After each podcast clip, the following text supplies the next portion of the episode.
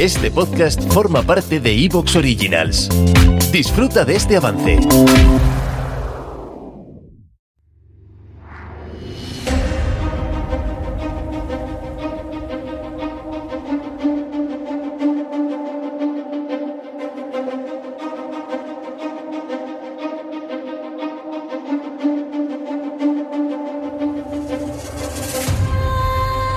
Ayer domingo, desde las cercanías del cuartel general del ejército, miles de simpatizantes de Jair Bolsonaro asaltaban en Brasilia el Congreso, el Tribunal Supremo y la sede del Poder Ejecutivo tras la proclamación de Lula como presidente de Brasil, exigiendo una intervención militar. Un tercer mandato de Lula en dos épocas distintas y en medio de una sociedad brasileña que, reflejo de la global, está fuertemente polarizada.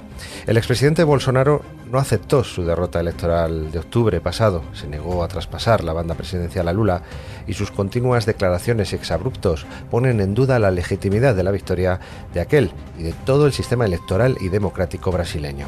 El peligro es evidente, el aviso a navegantes también nada nuevo en la historia.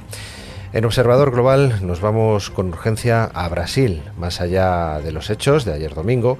¿Por qué Brasil es una sociedad tan polarizada?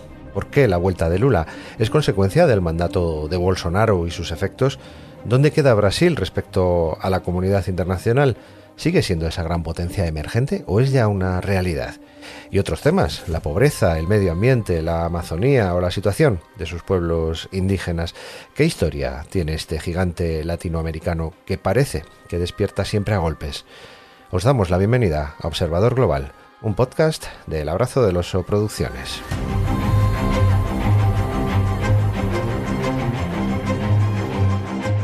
Vamos con urgencia a Brasil, sacando tiempo de donde no hay, aplazando el tema que teníamos ya horneado, porque toca, desde luego, la situación aún es de gran tensión allí, tras restaurarse algo la calma, mediante un decreto que ordenaba la intervención de la Policía Federal y la detención de cerca de 300 personas, llevan más de mil, Lula ha responsabilizado al expresidente Jair Bolsonaro de este intento de golpe de Estado, aprovechando, según sus palabras, el silencio dominical, cuando aún estábamos constituyendo el gobierno, en una acción que recuerda a la invasión del Congreso estadounidense en enero de 2021 un hecho que sucedió hace dos años exactamente por parte de una grotesca turba de seguidores de Donald Trump que como Bolsonaro, con sus declaraciones anteriores, incitó a estos disturbios y a desacreditar el sistema democrático para después realizar unas confusas y débiles justificaciones en contra de los mismos. Curiosamente, Bolsonaro se encontraba en Florida, donde también fue Trump en su momento, la negra sombra de los Estados Unidos, siempre presente en lo peor de la historia del sur. Un saludo de Eduardo Moreno y de Javier Fernández Aparicio. Muy buenas noches, Javier, ¿cómo estamos? Muy buenas noches, Edu. Pues eh, muy bien y oye, muy ilusionado en hablar de este tema tan actual y que lo teníamos en el cajón y ha salido a la fuerza, ¿no? Cual poster gay de repente, ¡fras! teníamos Se ha abierto y... lo teníamos en la lista de futuribles sí y de pronto, pues es que tendríamos que haberlo hecho antes, porque se veía venir también un poquito esto, algo iba a pasar. Desde octubre, sí, sí, que de octubre con las eh, elecciones y bueno, la situación tan complicada y tan eh, pareja entre Bolsonaro y Lula, pues parecía que algo podía pasar y mira, ha estallado eh, ayer, ayer por la tarde. Aquí estamos en nuestro podcast de Evox Sabed que eh, estos programas los hacemos, los emitimos normalmente también en Twitch. Ahora mismo, en los del directo, estamos en, en Twitch, en el Twitch de El Abrazo del Oso. Eh, teníamos otro tema preparado. Vamos a hablar de Singapur, podemos decirlo. Seguramente la semana que viene lo retomemos y de urgencia hemos cogido Brasil, así que si hay fallos, hay cosas que se nos pasan un poquito por, la inmediatez, pues eh, perdonadnos, por favor.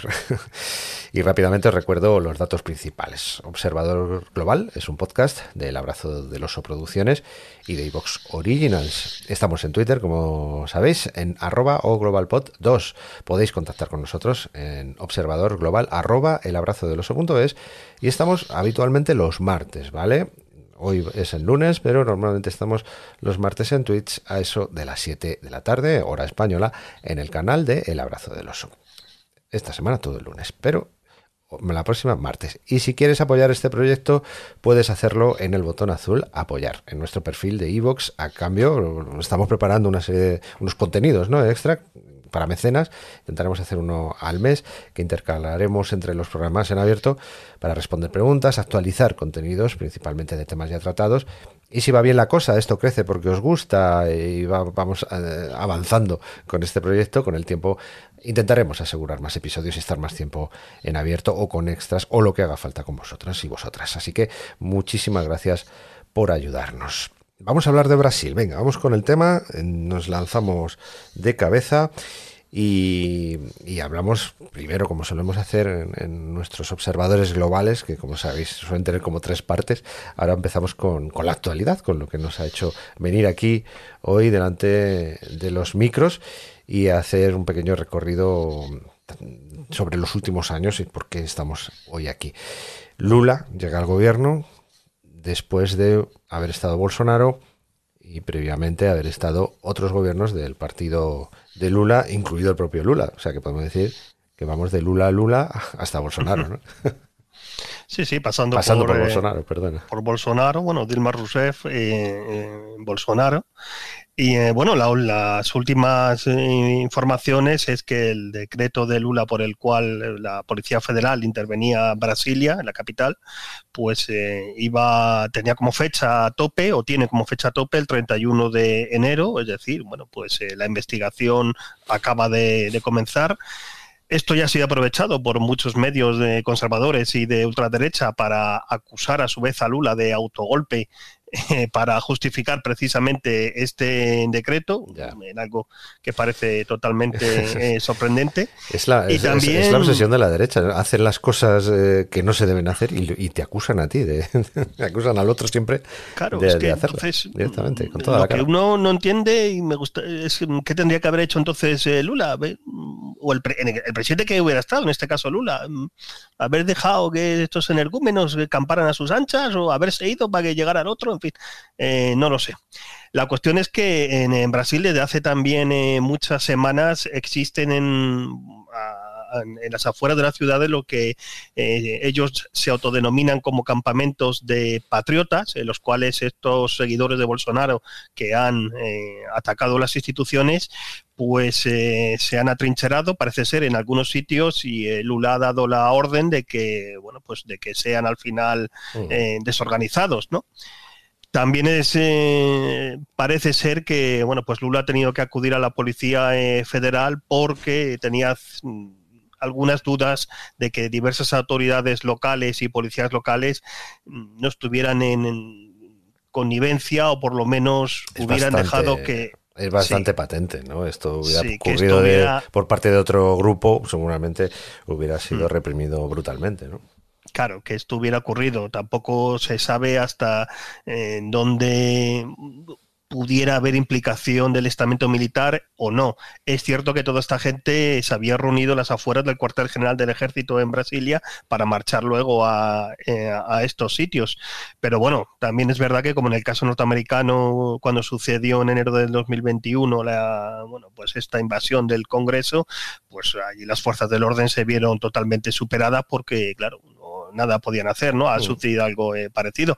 También es verdad que, como en el caso norteamericano, pues la intervención ya más seria de la policía ha puesto en prácticamente una hora punto y final.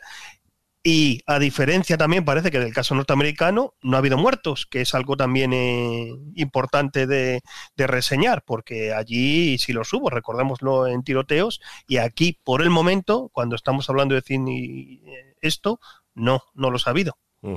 Hasta ahora, 7 y 38, que sepamos, no, no tenemos ese, ese dato. Venga, pues vamos a conocer un poquito Brasil. Ya sabéis que nuestra intención no es solo hablar de lo que está pasando, sino de saber por qué y de dónde viene, así que hay que conocer el, lugar. Sí, sí, como siempre hacemos en eh, Observador Global, primero vamos a fijar en, sobre qué estamos hablando, ¿no? qué país estamos hablando y qué eh, población tiene qué historia actual y qué historia inmediata, pues para entender luego por qué son así las cosas.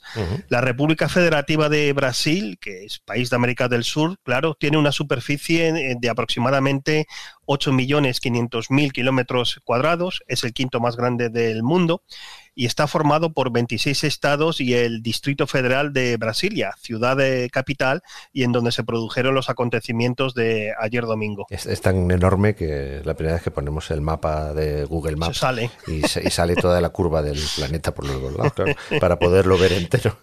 Es un país enorme tiene fronteras además con, todos los países de, América del Sur, excepto con Ecuador y Chile. Limita al norte con Venezuela, Colombia, Guyana, Surinam, la Guyana francesa, al oeste con Perú y Bolivia, al sur con Paraguay, Argentina y también con Uruguay, y al este con el Océano Atlántico, que es la frontera eh, más, más grande que tiene con unos 7.500 kilómetros de costa. Brasil tiene una población estimada de algo más de 214 millones de personas, con grandes ciudades que pasan de los 3 millones, como Brasilia, eh, Salvador, Fortaleza o Belo Horizonte, y luego están las auténticas megalópolis, ¿no? como Sao Paulo, que tiene 12 millones de habitantes, o Río de Janeiro, con, con casi 7 millones. ¿no? Eso es, eso es. Y con todo, Brasil, eh, por su inmensidad, cuenta con una gran diversidad, tanto geográfica como climática. Podríamos decir que estas eh, regiones pues, eh, son un norte o región amazónica, una tierra húmeda, cálida, con densas selvas, grandes ríos y enormes reservas minerales y madereras, que también van a explicar luego ciertos aspectos económicos y sociales un noroeste que, un, eh, perdón, un noreste que incluye eh, lo que se llaman las cantigas, zonas semidesérticas de espinos y cardos y que sufre devastadoras sequías a lo largo del, del año. El este de tierras más eh, fértiles y muy ricas en minerales, hierro sobre todo. El sur de un clima más moderado y una gran producción agrícola, fundamentalmente de café, cacao, caña de azúcar o soja, una región que es eh, ganadera, que es industrial y que tiene una angosta zona baja y húmeda en, la costa.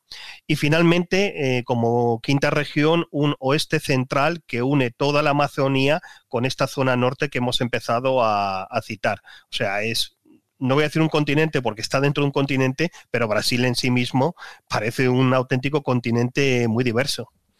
Así es, es una maravilla. Es que podríamos hablar, hacer un programa solo de, las maravillas de Brasil perfectamente. de hecho, nos quedamos un poco con las ganas, ¿no? Porque nos tenemos que poner a hablar de, actualidad, de política y demás, pero, pero bueno, eh, quizá algún día hablemos un poquito más de Brasil. Tengo muchas ganas precisamente en, el abrazo del oso de hablar más de, del mundo portugués, ¿no? después de las, del descubrimiento de América. América. Y habría que pasarse mucho por, por Brasil. Eh, hablando de política, ¿no? Tendríamos que situarnos un poco en estos últimos años. Desde 2002, la actual constitución brasileña se aprobó en el 88 y establece que el presidente de la República eh, es elegido por sufragio universal por periodos de cuatro años y puede ser reelegido una sola vez. ¿No? esto que no entiende muy bien a lo mejor Bolsonaro, lo que significa es que Lula eh, puede, pudo estar dos veces y luego ya no se pudo presentar, pero ahora sí que se podía volver a presentar. Eso es, porque lo que establece la Constitución, que eh, no te puedes presentar para, así decirlo, no puedes ser, presidente ocho años, que establece eh, más de ocho años seguidos, pero Lula precisamente no se presentó en el 2018 por unos problemas judiciales que comentaremos, pero este segundo mandato es totalmente constitucional, es decir, vuelve a presentarse y puede volver a salir como ha salido, incluso presentarse a una reelección. El presidente de Brasil posee amplias eh, atribuciones, entre las que se encuentra el nombramiento de los jueces del Tribunal Federal y la posibilidad de vetar las decisiones del eh, Parlamento, compuesto en Brasil por una Asamblea y un Senado. El caso es que tras su victoria en, 2002 por el Partido de los eh, Trabajadores, la primera agrupación de izquierdas que llegaba al poder a Brasil en la historia, Luis Ignacio Lula da Silva, de 77 años ahora, histórico eh, líder sindical y candidato por eh, cuatro veces ya a la presidencia, siempre había perdido, moderó su retórica socialista, prometiendo, eso sí, liquidar la descomunal deuda externa heredada. Lula era una persona que sabía lo que era la pobreza porque es uno de los 22 22 ¿eh? hijos de un granjero analfabeto del noreste brasileño y habiéndose empleado como limpiabotas o mecánico en su juventud. antes de ser un líder sindical reconocido.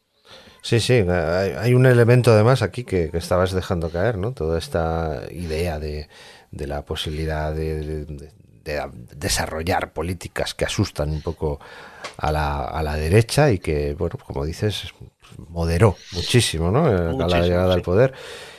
Pero eso no quitaba para que alarmara inicialmente a, a estos conservadores, a los empresarios, a los inversores extranjeros, pero pronto hizo gala de, lo que fue una de las administraciones económicamente más prudentes de los últimos años en Brasil y, de muy buenos resultados, ¿no? Para todo el mundo, quiero decir. Porque eh, además de ello, mm, bueno, pues de calmar a la comunidad internacional y en, este aspecto, ¿no? De que, bueno, pues que no iba a ser nada revolucionario, sin embargo, sí que hizo frente y atajó muchos problemas eh, sociales muy acuciantes en el Brasil de entonces. De hecho, cuando Lula dejó el cargo en el 2010, eh, con una reelección que había sido ganada por aclamación de, por medio, es decir, tras ocho años en el gobierno, la prosperidad económica de Brasil era muy evidente. En 2008 ya no tenía eh, deuda externa y capeó la crisis económica mundial que se iniciaba por aquellos eh, años mejor que cualquier otra nación en desarrollo. Así es, eh, la verdad es que eh, es así, o sea, es que esta, estas políticas eh, dieron ese, ese resultado y además Lula también logró un éxito notable con las medidas, con una de sus medidas estrellas, que era la de paliar la, la pobreza y ayudó a que millones de personas bueno, pues pasaran un poco a la clase media, por decirlo así, entre comillas siempre lo de clase media, porque me, me parece que no es el término adecuado. A condiciones mejores, ¿no? Tuviera mejores condiciones. Esto explica que Lula eh, sigue siendo el presidente más querido en la historia de Brasil hasta el punto de que ha vuelto a la presidencia eh, después de eh, presentarse de bueno, pasados tantos años. Y cuando hay alguna encuesta en muchos medios brasileños a este respecto el apoyo mayoritario de la sociedad brasileña pues que tiene Lula no lo ha tenido ninguno de sus antecesores ¿Te está gustando lo que escuchas? Este podcast forma parte de Evox Originals y puedes escucharlo completo y gratis desde la aplicación de Evox. Instálala desde tu store y suscríbete a él para no perderte ningún episodio.